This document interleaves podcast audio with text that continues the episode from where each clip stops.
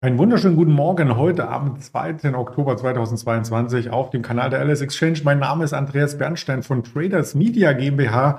Wir haben wieder spannende Themen für Sie vorbereitet.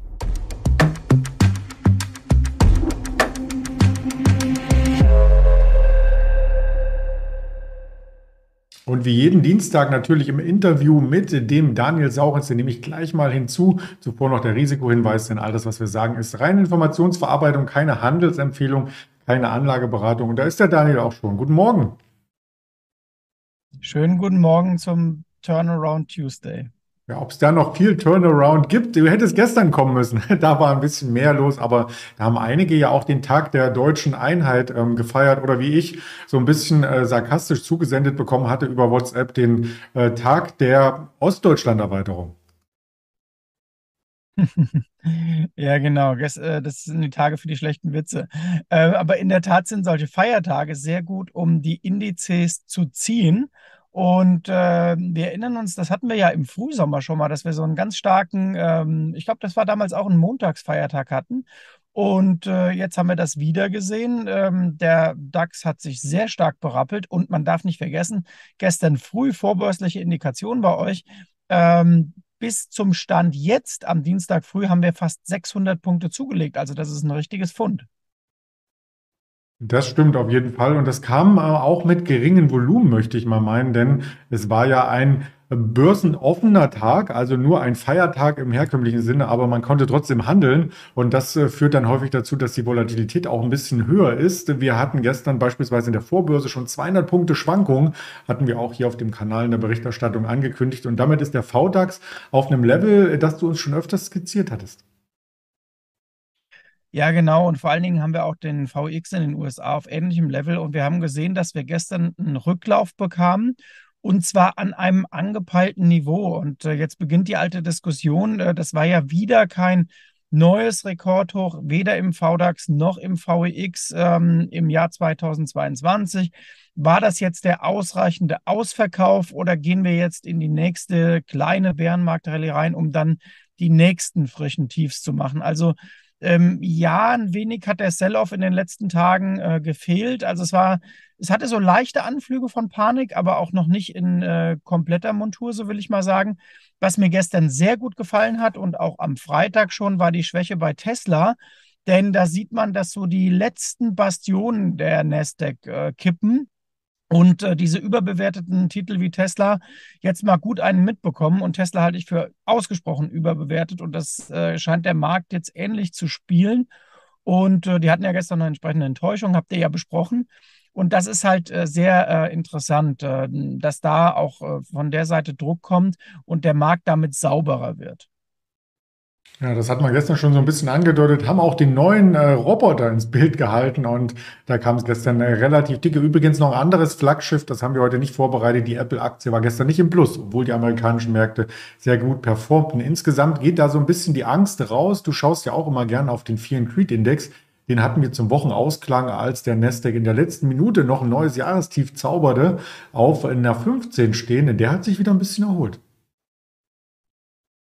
Genau, ich hatte ihn sogar Intraday am Freitag, glaube ich, auf eine 13 gesehen. Also äh, da sieht man, äh, da geht es schon wieder zackig nach vorne und wir sind jetzt in dieser Kippzone Richtung ähm, Panik auf Angst, also Fear, also Extrem Fear könnte man ja als äh, nahezu Panik bezeichnen. Und auch unser Indikator bei Final Research, unser Sentiment Index, der hat sich schon wieder deutlich verbessert. Der hatte letzte Woche in der zweiten Wochenhälfte wirklich sein deutlichstes Kaufsignal seit Monaten. Und äh, jetzt äh, tendiert er fast schon wieder Richtung neutrale Zone. Also das wird auch äh, sehr, sehr spannend, wie die nächsten Tage verlaufen. Jetzt waren so viele Aktien überverkauft, äh, dass diese Zwischenerholung meiner Ansicht nach durchaus ein gewisses Potenzial hat. Wir sind ja jetzt auch in so einer Zwischenphase. Also äh, die Quartalsaison beginnt noch nicht so richtig. Das heißt, auch die Gewinnwarnungen, die möglichen, ähm, dürften noch ein bisschen auf sich warten lassen. Und jetzt könnte man sich normalerweise mal ein, zwei Wochen auf der ähm, Positivseite entfalten. Ähm, lassen wir uns mal überraschen. Rein von der Statistik ist es ja auch so, nach dem roten äh, September geht erstmal der Oktober relativ sonnig an der Börse los. Aber es gibt trotzdem noch im Hintergrund einige Unternehmen und einige Bereiche, die wirklich zu kämpfen haben. Zum Beispiel die Banken. Und da hat gestern so ein etwas geschockt. Ähm, die Credit Suisse, da geht es um die Credit Default Swaps, also äh, die ähm, CSDs. Und ähm, ja, was passiert denn mit denen genau? Genau, äh, die CDS ähm, waren CDS. deutlich nach oben geschossen. Das sind ja die Ausfallversicherungen. Also im Grunde genommen äh, grob zusammengefasst, äh, was muss ich eigentlich bezahlen, um mich gegen den Ausfall dieser Bank äh, zu versichern? Das war ein riesengroßes Thema, so in den Jahren 2008 und fortführende auch. Äh, Solidität von Banken. Ich erinnere mich da an einen Workshop, den, ähm, zu dem Goldman Sachs damals mal eingeladen hatte. Und es gab ja in den schlimmen Zeiten äh, CDS, die gingen ähm, auf 1000 oder oben drüber. Griechische Banken hatten da noch äh, ganz andere äh, Notierungen. Jetzt liegt die äh, Credit Suisse im Bereich von ja so 250, zeitweise auch noch höher. Ähm, die anderen Banken liegen etwa bei 100 plus minus. Das heißt, da ist etwas Sand im Getriebe. Der Bank geht es nicht gut. Das war landläufig auch zu lesen. Es geht da um Kapitalerhöhungen und um eine aus meiner Sicht ein bisschen krude Übergangszeit bis Ende Oktober, bis man sagen will, wo, die, wo es mit der Bank dann hingehen soll. Das öffnet natürlich jeden Raum für Spekulation. Also es ist auch vielleicht kommunikativ nicht so das Allerintelligenteste, was die gemacht haben. Und das bildet auch der Aktienkurs ab. Also Credit Suisse im, ähm, ja, nicht freien Fall nach unten, aber im deutlichen, deutlichen Abwärtstrend. Und äh, vor allem gegen die anderen Banken fällt man deutlich ab. Und das wirkt sich natürlich auch auf die ganze Branche aus. Wir haben mal den Primus aus den USA mitgebracht. Credit Suisse wird ja auch in den USA gehandelt und beobachtet. Eine JP Morgan Chase, die sieht auch nicht so gesund aus. Ja, da muss man fast sagen, leider, weil im Grunde ist das eine sehr, sehr gut geführte Bank, wie ich finde. Es gibt auch in Europa welche, da kann man sagen, die machen eigentlich einen Bombenjob. BNP Paribas aus Frankreich ist da so ein Beispiel. Aber die JP kann sich auch dem allgemeinen Markt nicht entziehen und auch äh, den Befürchtungen, dass es eine Rezession gibt, denn das ist natürlich für Banken auch nicht äh, gut und das reflektiert der Aktienkurs. Da hilft auch nicht, dass die Zinslandschaft sich für die Banken verbessert, denn da geht es natürlich viel auch ums Investmentbanking und da kompensiert die eine Sparte dann nicht, was die andere äh, verliert sozusagen. Aber nochmal, insgesamt geht es der JP als Bank sehr gut. Ähm, das kann man mit Credit Suisse überhaupt nicht äh, vergleichen. Spannend fand ich am Markt gestern, dass man auch trennen muss, was alles so in sozialen Medien rumfleucht und erzählt wird. Denn ähm, die, das habe ich am Sonntag, habe ich ein bisschen gegoogelt und mein Team auch, weil es schon hieß, ah, am Montag wird, werden die Märkte die Credit Suisse groß spielen.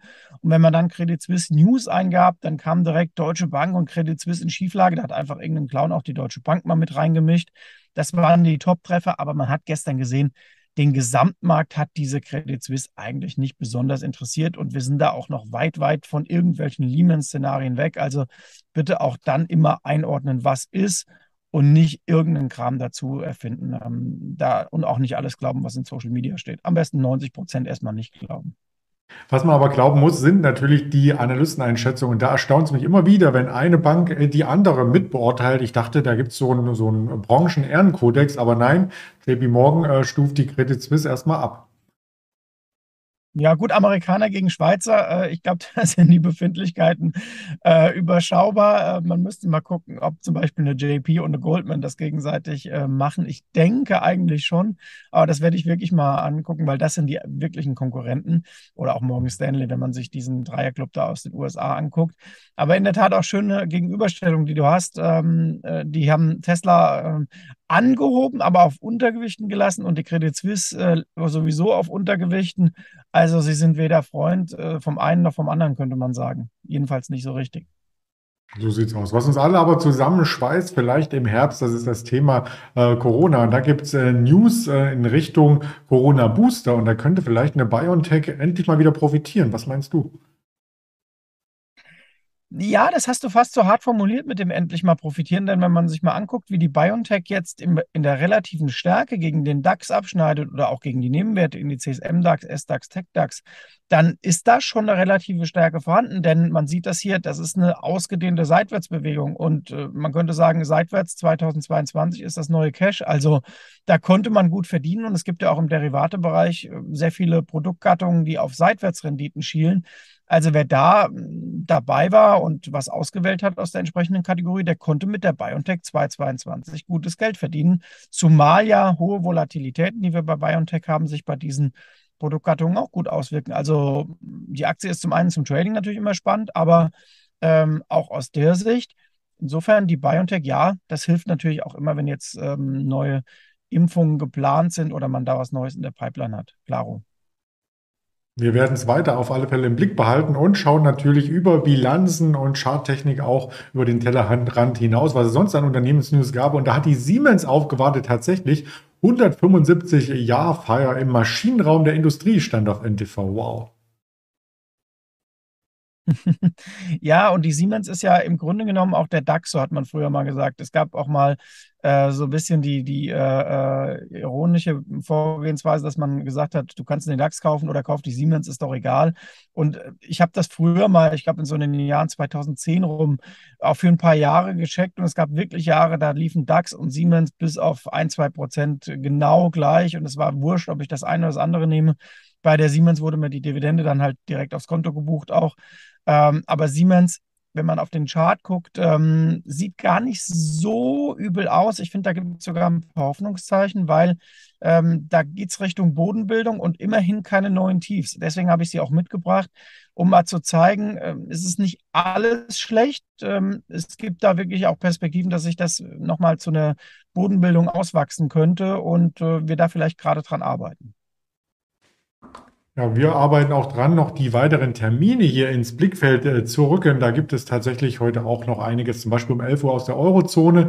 Die Erzeugerpreise, die kommen dann morgen aus Deutschland noch nachgereicht und am Nachmittag 15 gegen 15 Uhr den Redbook Index aus den Kaufhäusern und 16 Uhr die Werkaufträge sowie einige Stimmen aus der US-Notenbank Fed, die wir hier noch mit einfügen, zum Beispiel in den sozialen Netzwerken. Also gerne dort auch ein Fan werden, Daumen hoch und abonnieren. Freuen wir uns drüber und ich freue mich dann schon auf nächste Woche wieder mit dir plaudern zu dürfen. Daniel Saurens, vielen Dank. Genau, gucken wir mal, ob heute ein Turnaround Tuesday in die andere Richtung wird. Bin gespannt. Bis dahin. Danke, ciao.